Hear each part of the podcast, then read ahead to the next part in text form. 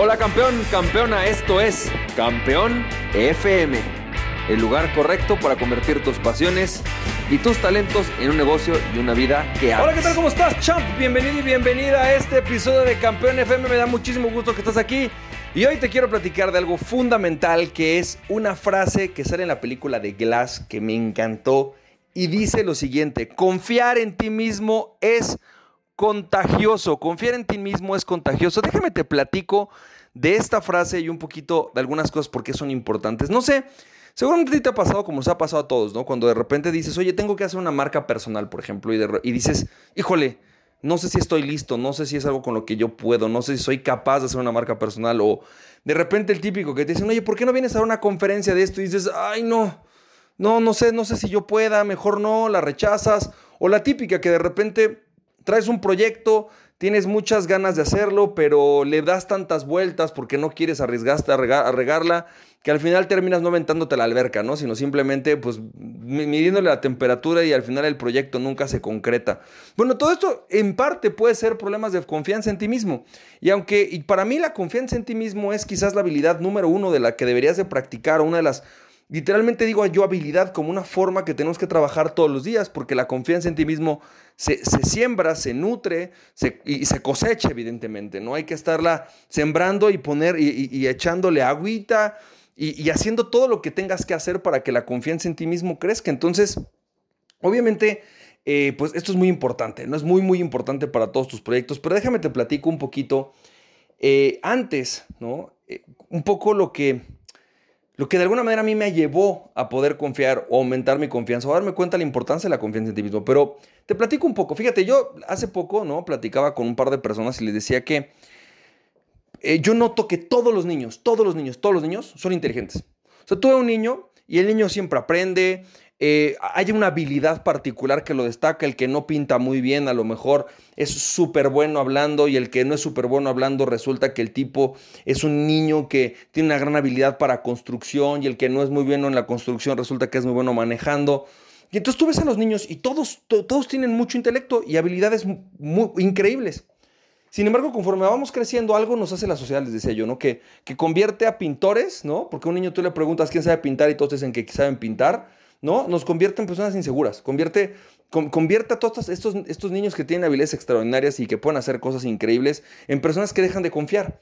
En realidad yo lo que creo es que muchas personas, más que que no sean inteligentes, es simplemente que no les explicaron, no les ayudaron a confiar en sí mismo y evidentemente su sentido de inteligencia se merma. Te platico, por ejemplo, mi caso.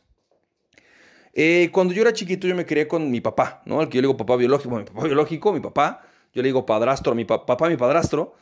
Y, pero mi papá biológico, que fue con quien me crié, tenía muchas cosas buenas, pero también tenía muchas malas. Y una de ellas es que a todos mis hermanos, a mi mamá, eh, a sus exparejas, siempre nos reclamaba o nos decía que no éramos suficientemente inteligentes, siempre nos marcaba lo que habíamos hecho mal. Eh, de alguna manera siempre, siempre hacía todo para mermar nuestra inteligencia, ¿no? Y entonces, o bueno, nuestro sentido de inteligencia en realidad. Me acuerdo que cuando mis papás eh, se, van se divorcian, pues a mí me meten a terapia, yo entro a terapia y un poco regañadientes, la verdad es que no quería ir.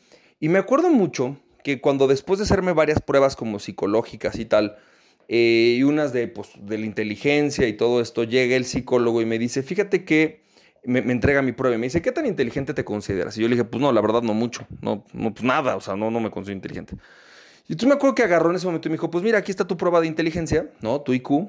Y resulta que tú tienes un IQ, un IQ eh, muy por encima de la gente normal en el nivel de un genio. Cuando lo puso ahí me puso algunos nombres de genios. Me dijo, mira, este genio es un poco menos inteligente que tú, este genio es un poco más inteligente, pero estás en ese rango.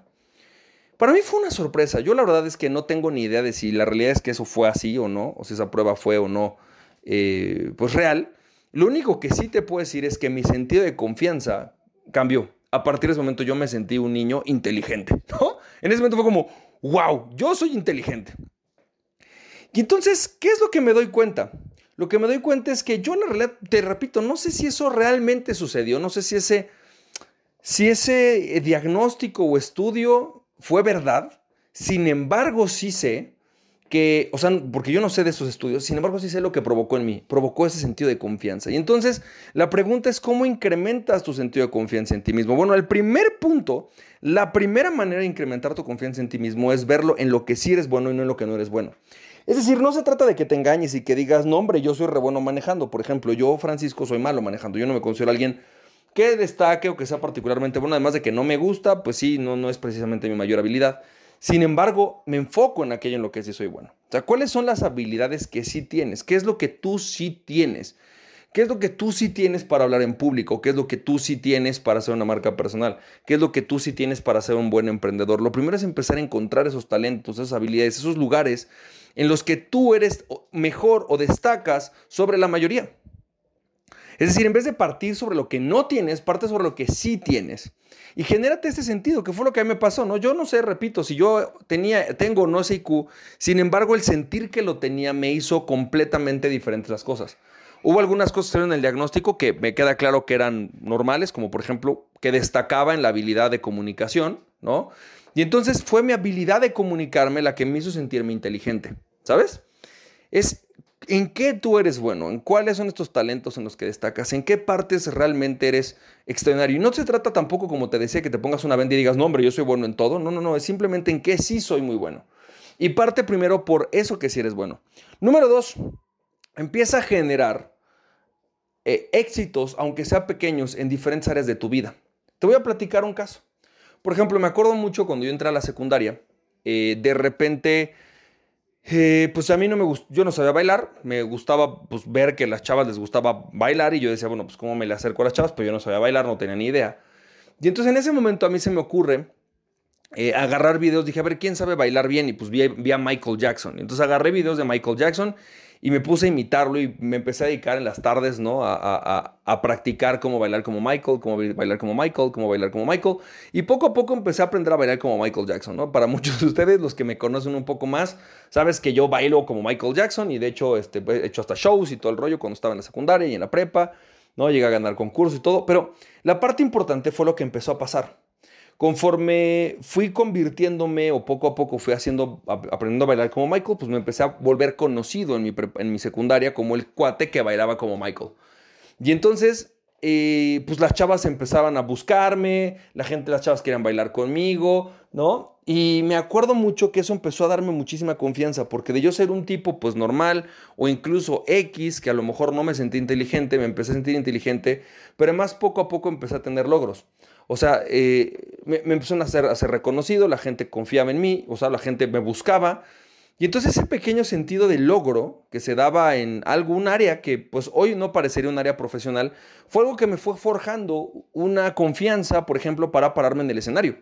Una confianza para decir, pues yo soy bueno, ah, pues yo puedo, ¿no? Si a ver, si yo no sabía bailar y de repente aprendí a bailar y resulta que hasta gané concursos, pues entonces quiere decir que yo soy bueno, que yo puedo aprender lo que quiera. Creo que esto es algo que tienes que empezar a decir, es decir, buscar aspectos de tu vida en donde más que buscar grandes resultados, empieza a buscar pequeños resultados. No puede ser desde poder arreglar tu cuarto. Yo conozco una persona que su más grande trauma era que su cuarto siempre estaba desordenado.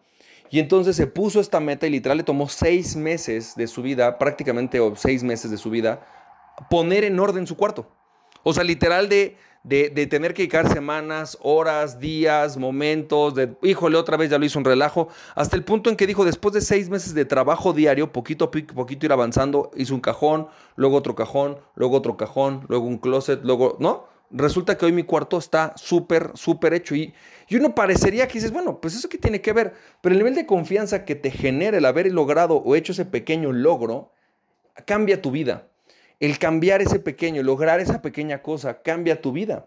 Tienes que empezar a hacer este pequeño, estos pequeños logros. Y lo mismo tiene que ser con tu emprendimiento. Oye, wow, ya pude dar mi primer webinar. No vendí nada, pero no importa, hice mi primer webinar. Wow, ya pude hacer mi primera venta, ¿no? Decía alguien, decía por ahí Brendan Burchard, cuando vendes tus primeros 97 dólares, decía, agarra una botella de champán y, y, destápala porque por primera vez lograste una venta de 97 dólares por internet. O sea, tienes que celebrar tus logros, ¿no? Y Después de esto, otra cosa que es importante es júntate y reúnete con personas que te vean mejor de lo que te ves tú a ti mismo. Todos yo creo que tenemos alguna historia de algún profesor, alguna persona en la prepa, en la secundaria, en la universidad, que fueron maestros que cambiaron tu vida, que hicieron algo importante por ti. En mi caso es una chava que se llamaba Bradley, una, Miss Bradley. Miss Bradley era una maestra de secundaria eh, de biología. Y yo me acuerdo que era una maestra de las exigentes, de las que a mucha gente no le caía bien, ¿no? Miss Bradley, porque pues, era muy exigente, era de las difíciles. Y siempre nos dejaba trabajo en equipo y bueno, pues yo ya había desarrollado un poquito mi labia y entonces yo ponía a mis amigos a hacer el trabajo y yo que me dejaran a mí exponer que era el área donde a mí se me hacía fácil, ¿no? Entonces, de alguna manera, esta, esta, esta mujer, pues bueno, hacíamos estos trabajos. Y yo me acuerdo que como a mí biología no me gustaba porque yo no quería ser biólogo, yo pues eh, simplemente unos meses sacaba siete y otros cinco, y entonces eso sacaba el 6, que es lo mínimo para pasar aquí en México. Así literalmente me acuerdo que lo hacía. Y entonces un día eh, llegó Miss Bradley, me sentó y me dijo, oye Francisco, a ver, yo veo que saca 7, 5, 7, 5, eso hiciste en primero de la secundaria, hoy que estoy en segundo de la secundaria contigo, estoy notando que haces lo mismo 7, 5, 7, 5, ¿no? Eh, lo cual significa que lo único que estás haciendo es hacer el mínimo esfuerzo para que cuando tienes que pasar pases y listo. Entonces a partir de hoy, yo creo que tú tienes mucho más talentos que para esto. Si realmente tú podrías hacer, sacar 9 o 10, pero te da flojera y prefieres no hacerlo. Entonces yo no te la voy a comprar. A partir de ahora yo a ti te voy a dejar unos trabajos extras, voy a pedirte algunas cosas. Y si tú no sacas al menos de 8, 8, 5 para arriba, ¿no? Cada mes yo te voy a reprobar. Y fue como, uy, ¿no? Dijo, pero es que yo creo que tú tienes talento, creo que eres una persona talentosa y creo que no se vale que te veas en el menor nivel de reto posible. Entonces yo me acuerdo que en ese momento yo la odié, fue como, no manches, ¿no? Qué mala onda, pero al final del año, conforme fui sacando mejores calificaciones y que de hecho esa calificación hizo que yo sacara mejores calificaciones en otras materias, me acuerdo que me sentí tremendamente agradecido, fue como, wow, qué buena onda esta señora realmente creyó en mí. Y es que así tendría que ser, tendrías que reunirte con personas que creen en ti, que ven en ti algo más de lo que tú ves, que te ven más grande de lo que eres y que confían en ti, pero no te ponen una exigencia de expectativas. Es decir, no te dicen, híjole, yo esperaba tanto de ti. No, no, no. Personas que te dicen, es que yo veo esto muy bueno en ti, yo creo que tú puedes hacer esto, creo que esto es un talento que tienes, creo que aquí tú podrías hacerla muy bien. Y el hecho de que tú te, te juntes con personas que creen en sí mismas, porque que también creen en ti, ayuda muchísimo a incrementar tu confianza en ti mismo. Entonces, en esencia, hay tres cosas que tú puedes hacer hoy para elevar tu confianza en ti mismo. Número uno, fíjate en lo que sí tienes y, en lo que no, y no en lo que no tienes. Fíjate en lo que sí tienes. Es decir, vas a hablar en público, ¿qué sí tienes para hablar en público? Número dos, empieza a generar pequeños logros, no solamente en tu vida profesional, sino también en tu vida personal. Es decir, querías bajar de peso, decídete no a bajar 20 kilos, decídete a, bueno, voy a premiarme no por bajar 20 kilos, voy a premiarme por que hoy simplemente esta semana no tomé coca. Listo, no voy a tomar coca en toda la semana, es un pequeño logro, me va a costar trabajo, pero está increíble, ¿no? Y número tres, reúnete con personas que confíen en ti y personas que confíen en sí mismos, porque aquellas personas que confían en ti y que confían en sí mismos incrementan tu nivel de autoconfianza. Creo que esto, esto es importante y esto obviamente sin mermar la idea de siempre mantenerte realista, sabiendo que hay muchas cosas que quizás tienes áreas de oportunidad y donde puedes crecer. Sin embargo, el que tengas áreas de oportunidades de crecimiento no quiere decir que no confíes en ti, más bien es que vas a confiar, vas a crecer y lograr estas áreas de oportunidad desde donde tú sí confías en ti y desde donde tú sí eres bueno contigo mismo. Espero que esto te haya servido. Te mando un fuerte abrazo y recuerda aquella persona que se conoce a sí mismo es invencible. Conócete a ti mismo y nada ni nadie podrá tenerte en pleno pasión. Champ. Si te sirvió este podcast, puedes compartirlo con dos personas a quien tú creas que realmente esto les puede servir. Recuerda, mi nombre es Francisco Campoy, me puedes seguir en www.franciscocampoy.com. También me puedes ver en Instagram como F Campoy, en Facebook y en YouTube como Francisco Campoy. Nos estamos viendo, te mando un fuerte abrazo, cuídate mucho, bye bye.